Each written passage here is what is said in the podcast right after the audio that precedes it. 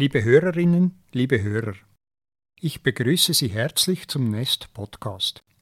In den vergangenen Folgen haben wir uns oft mit dem Bau und Betrieb von Gebäuden auseinandergesetzt. Heute beschäftigen wir uns einmal mit den sozialen und gesellschaftlichen Komponenten des Baubereichs, nämlich damit, wie Gebäude und Areale durch Menschen genutzt werden und wie diese Nutzung geplant werden sollte. Mein heutiger Gast bringt einen enormen Erfahrungsschatz in diesem Bereich mit. Joelle Zimmerli ist Soziologin und doziert unter anderem an der TU Berlin im Bereich Real Estate Management. 2011 hat sie das Unternehmen Zimraum gegründet, ein sozialwissenschaftliches Planungs- und Entwicklungsbüro. Ich spreche mit Joel Zimmerli darüber, wieso der Ausdruck nutzungsneutrale Gebäude aus dem Wortschatz gestrichen werden sollte wie man funktionierende Nachbarschaften schon im Voraus planen kann und welche Rolle ein verschenkter Porsche bei der Mischungsfrage spielen kann. Mein Name ist Peter Richner, ich bin der stellvertretende Direktor der EMPA und verantwortlich für Nest. Ich wünsche Ihnen viel Vergnügen beim Hören. Nest Podcast, die Zukunft des Bauens. Liebe Frau Zimmerli, dass ein Planungsbüro sozialwissenschaftlich agiert, hört man nicht alle Tage. Was unterscheidet Sie von einem klassischen Planungsbüro? Ich glaube, ähm, mein Ansatz unterscheidet sich in drei Punkten. Einmal inhaltlich, dass ich von den Nutzerbedürfnissen ausgehe, also sehr nutzerorientiert plane, auf das Nutzerverhalten eingehe, weil ich sage, Planung ist kein Selbstzweck, sondern Plan Planung macht man ja für die, die Menschen, die Nutzer. Ähm, dann arbeite ich wahrscheinlich prozessorientierter als klassische Planungsbüros. Das heißt, ähm, ich versuche aufzuzeigen, wie Nutzungen entwickelt werden können oder Akteure eingebunden werden. Es braucht ja Zeit, bis Nutzungen entstehen ähm, und vor allem, dass man gute Bedingungen äh, schafft, damit Nutzungen entstehen. Ähm, und dann gibt es noch die äh, methodische Seite. Da arbeite ich relativ breit. Ich arbeite mit Befragungen, mit Workshops, mit Interviews, mit Datenverarbeiten und so weiter. Ähm, das machen nicht so viele so systematisch wie ich. Und vor allem auch, ich gehe mit einer relativen Offenheit äh, äh, in die, also ich gehe Fragestellungen relativ offen an. Also ich habe nicht den Anspruch, dass wenn ich in eine Planung einsteige, schon alles weiß, sondern ich versuche zu verstehen, wie das Umfeld funktioniert, für wen das es funktioniert. Und dann habe ich vielleicht eine Hypothese, in welche Richtung das es geht, aber ich bin auch sehr offen, Hypothesen wieder zu verwerfen und andere Wege einzuschlagen. Klingt sehr interessant jetzt. Wenn Sie da in die Planung eines Areals oder eines Quartiers da reingehen, eben es geht um die Bedürfnisse der Personen, die schlussendlich dort leben, arbeiten, was auch immer. Habe ich sehr schön gefunden, dass Sie das gerade am Anfang gesagt haben. Das war auch immer mein Spruch: Die Gebäude sind für die Menschen da und nicht umgekehrt. Genau. Äh, aber von welchen Bedürfnissen sprechen wir jetzt da? Was sind, was sind die zentralen Ansprüche, die Sie da versuchen zu erfassen? Ich glaube, man, man kann von gewissen Fragestellungen ausgehen und die unterscheiden sich nicht mal so sehr, ob es um, um Wohnen geht oder um Büronutzung oder Gewerbe, gewerbliche Nutzung. Also bei Nutzungen haben wir ja eben mit unterschiedlichen ja. Dingen zu tun. Und ich glaube, ein großes und wichtiges Thema ist immer die Bezahlbarkeit. Ähm, das steht bei der Entwicklung immer im Vordergrund im Verhältnis zu dem, was sich diese Nutzer dann leisten können äh, oder auch äh, was sie machen. Ähm, und da geht es nicht nur darum, dass immer alles billig ist, aber es muss im Verhältnis eben zu dem stehen, was die Akteure leisten können. Dann geht es immer eigentlich um Fragen der Abgrenzung oder Austausch. Also plant man für Menschen, für Zielgruppen, die sich eher abgrenzen möchten, die Privatsphäre wünschen, ähm, oder geht es darum, dass man auch Austausch zwischen den Menschen fördert, sei es beim Wohnen oder eben auch beim, bei Büronutzung geht es darum, dass unterschiedliche äh, Unternehmen oder Mitarbeiter miteinander in, in Kontakt kommen. Und da kann man auch unterschiedlich planen. Dann geht es immer um die Frage der Aneignungsmöglichkeiten. Das ist das, was den Architekten gegen den Strich geht. Die haben ja immer gern, wenn alles so schön unberührt ist. Und die Menschen, was sie eigentlich wollen, ist sich Dinge aneignen, sich hinsetzen, Spuren hinterlassen. Und dazu braucht es aber eben auch Räume. Es braucht Nischen äh, und es braucht Räume, wo sie sich, äh, wo sie auch etwas tun dürfen. Das geht dann auch in die betrieblichen, in betriebliche Fragen rein. Und ganz grundsätzlich muss man sich am Anfang einfach auch die Frage stellen, wer passt dorthin? Hin. äh, welche Zielgruppen passen an einen Ort. Also nicht nur, was wünschen sich die Menschen, sondern was ist auch realistisch, wer dort etwas machen kann. Wobei sich die Zielgruppen ja über die Zeit auch verändern können, oder? Also es gibt ja auch eine Dynamik. Wir, ja. wir bauen im Normalfall nicht für fünf Jahre hoffentlich, sondern für einen längeren Zeitraum. Wie, wie bindet man das in so eine Planung ein? Ähm, ich glaube, das ist auch wieder eine Grundsatzfrage, die man sich am Anfang stellen äh, muss und die auch wieder mit dem mit der Lage oder dem Ort zu tun hat, wo man plant. Möchte man so planen, dass das, was man macht, eigentlich möglichst unterschiedliches und vieles zulässt? Mhm. Ähm, dann geht man auch am besten in die Breite des Angebots oder positioniert man sich wirklich für eine spezifische Zielgruppe, weil man sagt, ähm, für die können wir es besonders gut machen und es wird auch in 50 Jahren noch diese Art von ähm, Nutzung geben, Wohnen oder eben Gewerbe, was auch immer. Äh, und wir werden 50 Jahre lang quasi die Besten sein. Ich glaube, das sind so die Fragen, mit denen man sich auseinandersetzen muss. Und was gefährlich ist, ist, ähm, man redet dann häufig gerne von sogenannten nutzungsneutralen Räumen, aber das gibt es nicht. Also Räume, äh, in dem Moment, wo Räume stehen, sind sie da und man kann sich dann zum Beispiel auch überlegen, äh, kann man sie im nächsten Erneuerungszyklus ähm, anpassen, kann man Grundrisse anpassen, kann man Büros anpassen und so weiter.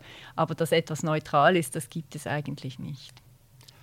Jetzt für mein Verständnis ist dann der Fokus Ihrer Arbeit mehr auf das Innenleben des Gebäudes oder auch sagen, wir haben eben über Quartiere mhm. gesprochen, auch was sind Zwischenräume, wie sind Gebäude miteinander verbunden oder so wo sind Sie da? Die, die Maßstabsebene. Nein, ich bin eigentlich auf allen Maßstabsebenen äh, unterwegs und das kommt dann auf den Zeitpunkt der Planung ähm, an. Also zum, bei mir ist es äh, am besten, wenn man mich möglichst früh holt eigentlich. Sagen immer also, alle äh, Planer. Genau, das sagen es hat, es hat was. Und das heißt, ganz am Anfang bei der Planung geht es wirklich um Grundsatzfragen nach Nutzungsallokation. Äh, also die Anordnung von Nutzung. Man hat äh, zum Beispiel ein Areal, das kann größer oder kleiner sein, wo sich einfach mal die Frage stellt, welche Nutzung ordnen wir wo an? Wie mischen wir im Gebäude drin oder wie mischen wir auf diesem äh, Areal? Trennen wir das Wohnen und Büro? Wo gibt es Erdgeschossnutzungen? Wo gibt es sonst was? Also, und das ist dann ja äh, eine höhere Flugebene. Zwischenräume äh, sind auch sehr wichtig in dem, was ich mache. Also wie werden Freiräume, Außenräume genutzt? Das sind ja auch wieder die Frage, wo soll es eher Rückzugsbereiche geben, öffentlich zugängliche Freiräume, wo sind die Hotspots, die Frequenzen. Also das heißt, ich bin auf dieser Ebene tätig und dann geht es halt so Schritt für Schritt geht's, äh, weiter runter bis, bis man dann im Gebäude drin gelandet ist, in, wie man, konzipiert man einen, äh, modernen Bü ein modernes Bürolayout zum Beispiel mit diesen modernen äh, wo, äh, Arbeitswelten, wo man eben sich mal rück, zurückziehen kann und im Team arbeiten und so weiter. Oder in den Wohnungsgrundriss, wie sollen Zimmer äh, gestaltet werden, also Grundrisse. Jetzt, wenn ich etwas ähm, bösartig bin oder ich habe, und ich kann das gut, weil ich bin selber eigentlich nicht Architekt, bin nicht Ingenieur, ich bin ja eigentlich da ein Außenseiter.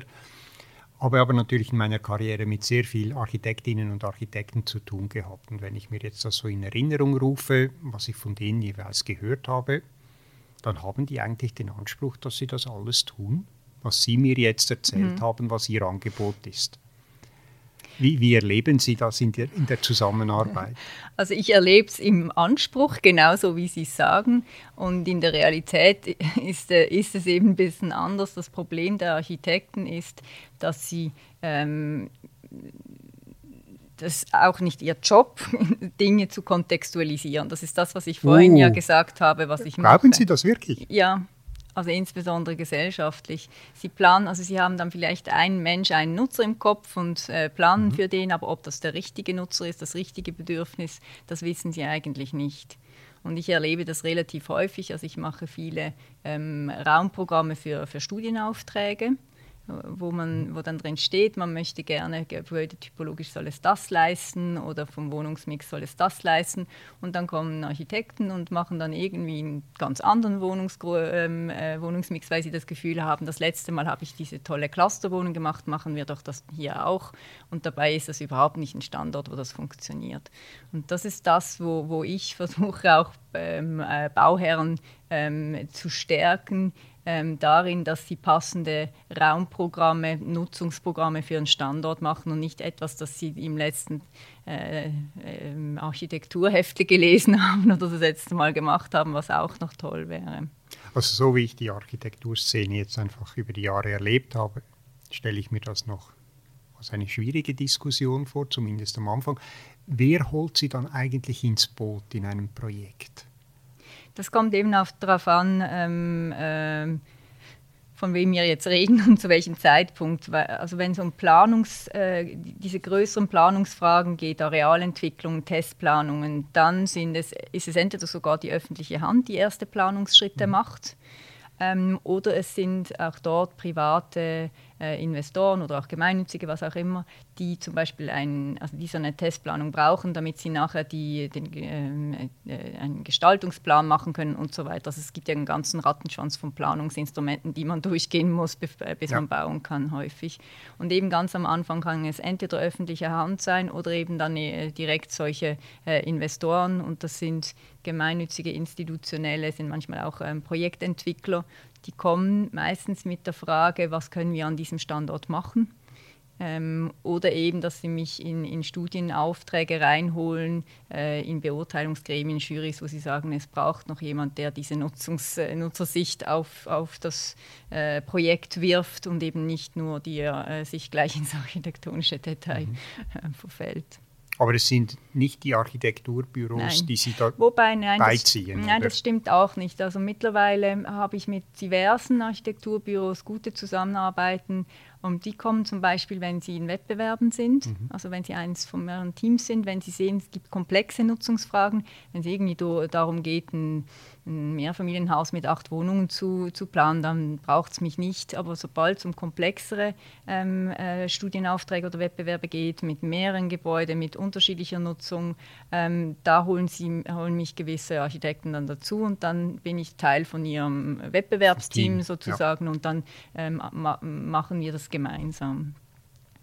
Aber da braucht es mhm. wahrscheinlich auch zuerst eine gewisse Vertrauensbasis, Absolut. dass man den Mehrwert ja. erkennt, oder? Ja, genau. Und es braucht, wie Sie schon auch sagen, es braucht die Offenheit äh, der Architekten, sich auf meine Sichtweise einzulassen ähm, und das, was ich äh, ihnen sage, als Mehrwert zu betrachten und nicht irgendwie als Dreinreden. Und das sind dann bestimmte Büros, die zu mir kommen und andere Büros kommen nicht. Das zeigt mhm. sich dann. Ja, das ist, liegt dann in der Natur so. der Sache. genau. Okay. Ähm, Sie haben jetzt gesagt, ja, ein, ein Acht-Familien-Mehrhaus Mehrfamilienhaus oder so, das ist jetzt nicht die, die große Frage. Was, ja, was wir gesellschaftlich sehen, das ist diese ganze Geschichte um die Verdichtung. Wir haben äh, ein enormes Bevölkerungswachstum gehabt mhm. die letzten 30 Jahre, ein Prozent pro Jahr. Ähm, und, und Raum ist definitiv eine nicht nachwachsende Ressource. Und dann kommt das mit der Verdichtung was zwar theoretisch gut tönt, oder, aber in der Praxis ja nicht trivial ist. Mhm. Wo sehen Sie da die, die großen Herausforderungen oder, oder was, woran arbeiten Sie da? In dem Bereich? Ja, das ist vielschichtig und was man vor allem sieht, ist, dass äh, unterschiedliche Räume unterschiedlich weit sind. Also die, äh, ich sage jetzt mal, Wohnungsmärkte unter Druck, die sind schon relativ weit im Thema. Und äh, wenn man dann Richtung Bergregion geht, die sind noch nicht so weit im Thema, die sind aber stecken jetzt mittendrin. Aber vielleicht um, um anzufangen, also was man in den Städten sieht, die relativ früh mit Verdichtung angefangen haben, ist, dass sie jetzt an einen Punkt kommen, wo es weh tut. Oder am Anfang hat man äh, Industrieareale transformiert. Das war ja einfach, weil da war ja ein bisschen Industrie, das ist weg, tut niemandem weh. Platz ähm, war vorhanden, eigentlich genau. neuer Platz. Es kommt, einfach, es kommt einfach etwas Neues. Ja. Das ist vom Raum her Innenentwicklung, äh, also Innenentwicklung, aber es ist äh, eben, es, es äh, man fühlt einfach etwas anstatt äh, draußen fühlt man etwas drinnen auf. Mhm. Und so hat man dann auch weitergemacht, ähm, dass man angefangen hat, die, die letzten grünen Flächen in den Städten drin ähm, zu beplanen. Und das ist auch zwar Siedlungsentwicklung nach innen, aber es tut immer noch eigentlich niemandem weh, weil es auf der grünen Wiese ist und die, die etwas dagegen haben, das sind die rechts und links, ähm, bei mhm. denen dann die Aussicht verschwindet. Und was wir jetzt ähm, sehen, ist, dass wir in die eigentlich echte Innenverdichtung reinkommen. Das heißt, das ganze Thema der Ersatze, also das ähm, Ersatzneubauten, dass man alte Gebäude oder Siedlungen ähm, wegnimmt und halt mit größeren, dichteren Bebauungen bebaut. Und das bedeutet halt immer, dass Nutzungen, Menschen, die da drauf waren, müssen weg und es kommen andere Menschen drauf. Und das löst im Moment sehr viele Diskussionen auf, aus bis hin zu der Einstellung, man darf eigentlich gar nichts mehr abreißen. Ja, ja, das äh, Ballenberg auf die Schweiz ausrollen. Genau. Und das, das tut jetzt, äh, also damit setzen sich jetzt verschiedenste Städte auseinander. Das hat äh, ja auch in Basel jetzt dazu geführt, dass diese Wohnschutzinitiativen, sehr strenge Wohnschutzinitiativen angenommen worden sind.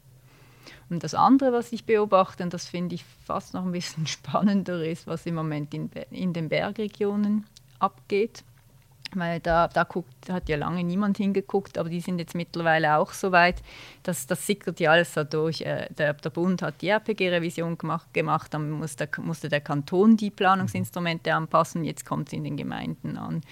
Und viele Bergregionen müssen, also Gemeinden müssen auszonen, weil sie faktisch, also auf dem Blatt eigentlich viel zu viele Reserven haben, aber in der Realität haben sie das gar nicht, weil einerseits viel davon nicht bebaubar ist und andererseits eigentlich noch viel mehr als bei uns im Privatbesitz ist. Und das sind dann irgendwelche Privatleute, die, die das mal entweder das, äh, die leere Fläche brauchen, äh, damit sie schöne Aussicht haben oder dass sie das mal den Kindern geben und so weiter. Das heißt, die sind jetzt in so einem Zwangskorsett, dass sie eigentlich zurückzonen müssen und aber gleichzeitig innen, innen entwickeln. Ja. Äh, aber wo genau?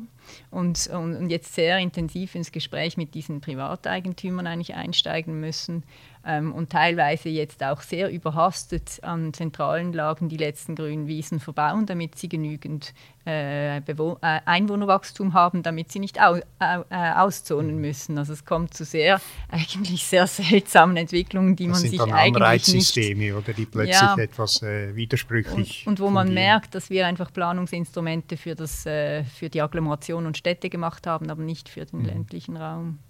Ich würde trotzdem noch mal gern auf, auf die Städtlich, Städte zurückkommen. Mhm. Was ich beobachte, und das sehe ich auch bei mir selber, oder? Wenn man irgendwo hingeht, dann geht man immer in die Altstadt.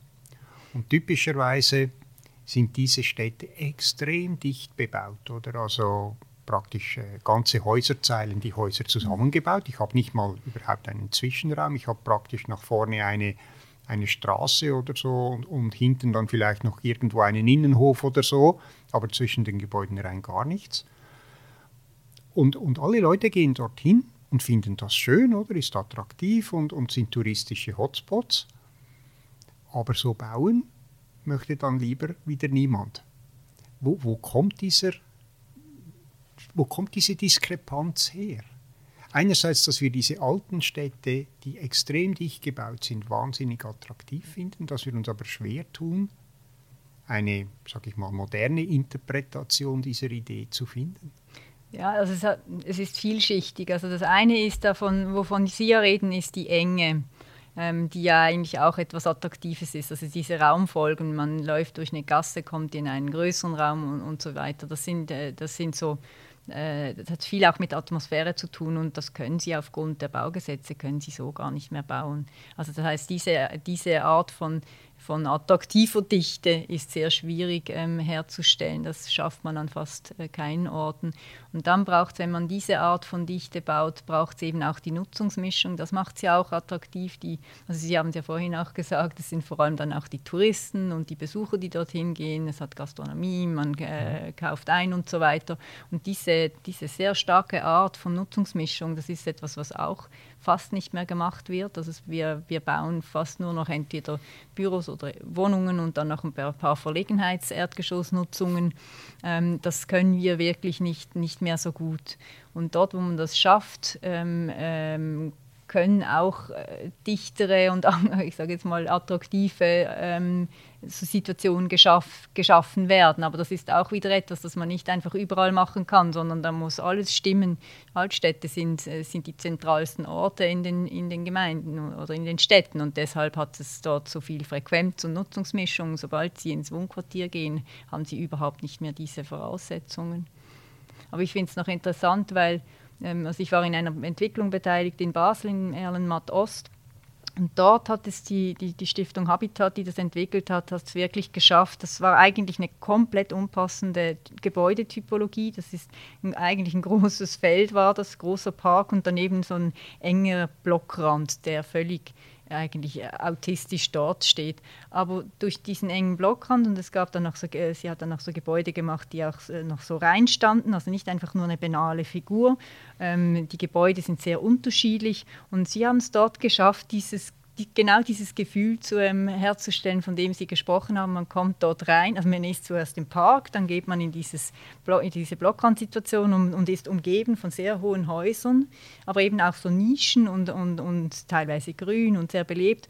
Und dort haben Sie es wirklich geschafft, diese Art von Gefühl und Atmosphäre wiederherzustellen. Aber das hat auch sehr viel gebraucht und sehr viel ähm, Investition in diese Nutzungsmischung. Mhm ist, wenn man so etwas entwickeln will, und eben es, es geht um die Leute, die mhm. nachher dort leben, arbeiten, wohnen, haben Sie da einfach abstrakte Konzepte? Muss ich sagen, okay, Nutzung XY braucht das und das? Oder, oder gehen Sie dann auch in Dialog mit Leuten, die potenziell dann eben dort hinziehen werden? Wie, wie funktioniert dann das?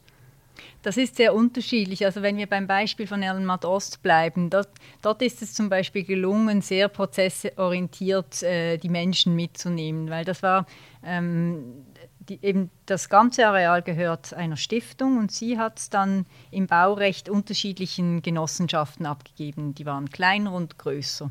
Und äh, diese Genossenschaften zum Beispiel, teilweise gab es die schon und teilweise wurden die, haben die sich extra gegründet für diese Entwicklung.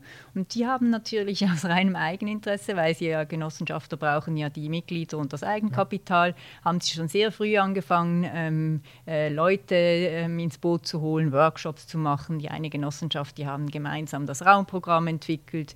Die andere Genossenschaft, das waren eher so, so quasi kann man aus Freunden, die das zusammen gemacht haben. Die haben dann auf unterschiedlichen Wegen haben haben sie die, die, zukünftigen Nutzer einbezogen. Teilweise waren sie es ja selbst und teilweise mhm. eben diese, diese Menschen, die kommen.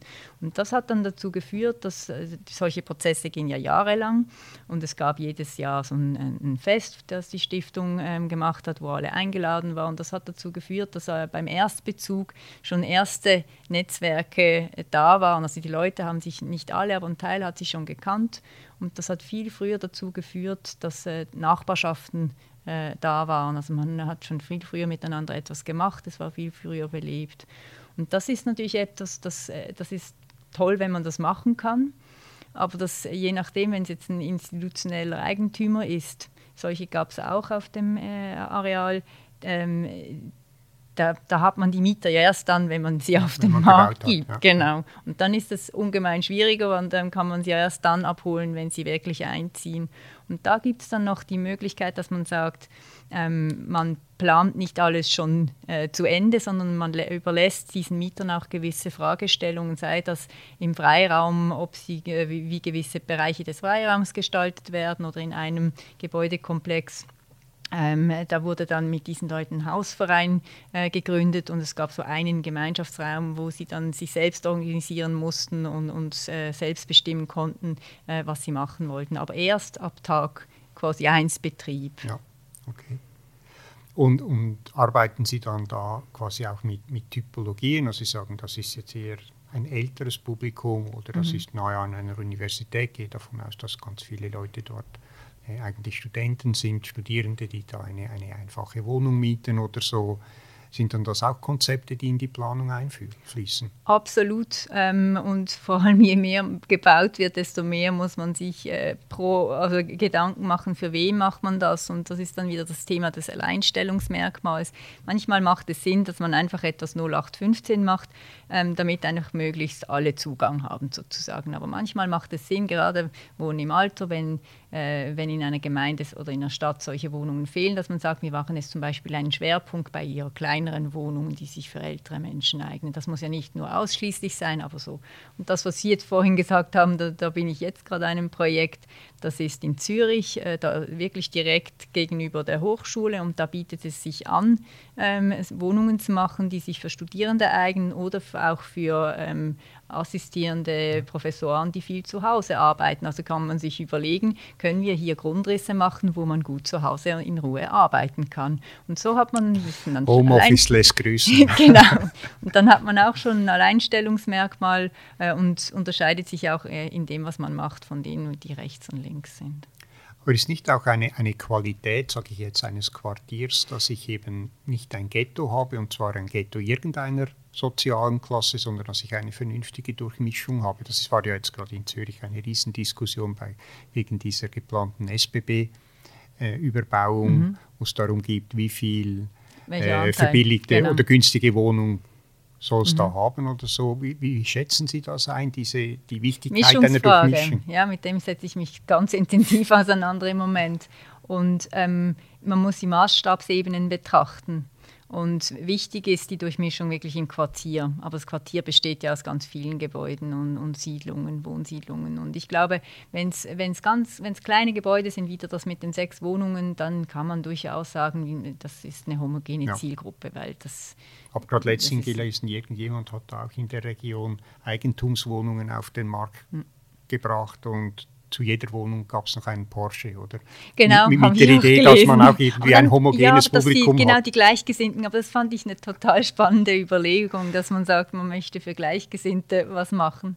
Und dann, je größer halt Gebäude werden, desto wichtiger wird die Mischung auch im Gebäude. Mhm. Ähm, aber das ist dann immer die Frage, welche Mischung. Also sagt man einfach, man macht einen breiten Wohnungsmix, damit da vom Alleinstehenden bis zur Familie alles sein können. Das ist ja auch eine Form ja. der Durchmischung. Oder mischt man auch ähm, mit den Preisen, dass man sagt, es sollen Leute kommen, die weniger und mehr Geld haben. Ähm, aber es ist schon so, je größer die Einheit, desto gemischter sollte es werden. Mhm. Und dann im Quartier sowieso. Genau. Eben das ist wieder das eigentlich mit den Maßstaben. Genau. Jetzt am Schluss nochmal, weil Sie haben ja da viel Gewicht darauf ähm, gelegt, auch auf den ländlichen Raum. Mhm. Ähm, obwohl der ja in vielen Bereichen, zumindest des Mittellandes, fast nicht mehr erkennbar ist, oder? weil das einfach sich so Einheitsbrei mhm. sich herauskristallisiert hat. Lässt sich das überhaupt noch irgendwie reparieren? Dass man da wieder zu einer, sage ich mal, vernünftigen Zon Zonierung kommt zwischen Kernstadt, dann vielleicht noch Agglomeration, aber dann wirklich ländlichen Bereich oder gehen wir einfach Richtung, am Schluss ist das ein großes Ding. Ich glaube, es ist nicht so. Also ich glaube, die ganze, der, Brei entsteht zwischen den äh, Städten und der Agglomeration. Mhm. Und als ländlichen Raum definiere ich eigentlich das, was dann wirklich dahinter kommt also das nicht mehr im Siedlungsband drin ist. Und da gibt es meines Erachtens gerade im Unterland auch nicht mehr viel davon. Ja, eben wollte das ich gerade sagen, das ist dann das, fast nur noch Alpin, oder? Oder Jura? Ja, also es gibt irgendwie in, in, also im Kanton Zürich gibt es ja so kleine Gemeinden, die irgendwie Wald heißen oder ja. was auch immer. Und das, das ist so wirklich so das, das ländlich-ländliche. Mhm. Und ich glaube, man muss eher noch unterscheiden zwischen Bergregionen und Unterland. Mhm. Ähm, die haben unterschiedliche Problemstellungen. Aber um auf Ihre Frage zurückzukommen, ich glaube, im Unterland, den Aglobrei, den können wir nicht rückgängig machen. Der ist jetzt einfach da. Mit dem müssen wir leben. Aber können wir ihn zumindest qualitativ verbessern? Ähm, ja, wobei ich jetzt mal behaupte, dass der eine sehr hohe Qualität hat. Also es macht ja, ist ja kein Zufall, dass so viele Menschen in der Agglomeration leben. Viele von diesen Dörfern werden geschätzt. Also die Frage ist dann, ähm, man muss besser herausstellen, was, was die Qualitäten sind und die man weiterentwickeln kann. Ähm, und was ist wirklich das, was man, also ich glaube, das Wichtigste finde ich, dass man nicht dort weiterbaut, wo es keine Infrastruktur geht, ja. gibt. Das ist eigentlich das Wichtigste. Und alles andere, ob jetzt diese Siedlungen hübsch oder weniger hübsch aussehen, das ist Geschmackssache. Ja, und dann sind wir bei den Mobilitätskonzepten und so, das hat man genau. hier sehr schön gesehen, oder als die Glattalbahn gebaut wurde, äh, dann hat man von Ferne sah man genau, wo die Glattbahn mhm. durchgeht. Einfach dort ja, ja. stand ein Kran, links genau. und rechts, oder da wurde gebaut. Ja, super Standorte. Das hat, hat enormen, einen enormen Impact. Oder? Genau. Wir investieren ja auch sehr viel Land in den Individualverkehr. Ist das auch etwas, mit dem Sie sich beschäftigen? Welche Mobilitätsformen haben eigentlich welchen Platzanspruch? Oder Ah ja, das ist ein absolut virulentes, allgegenwärtiges Thema.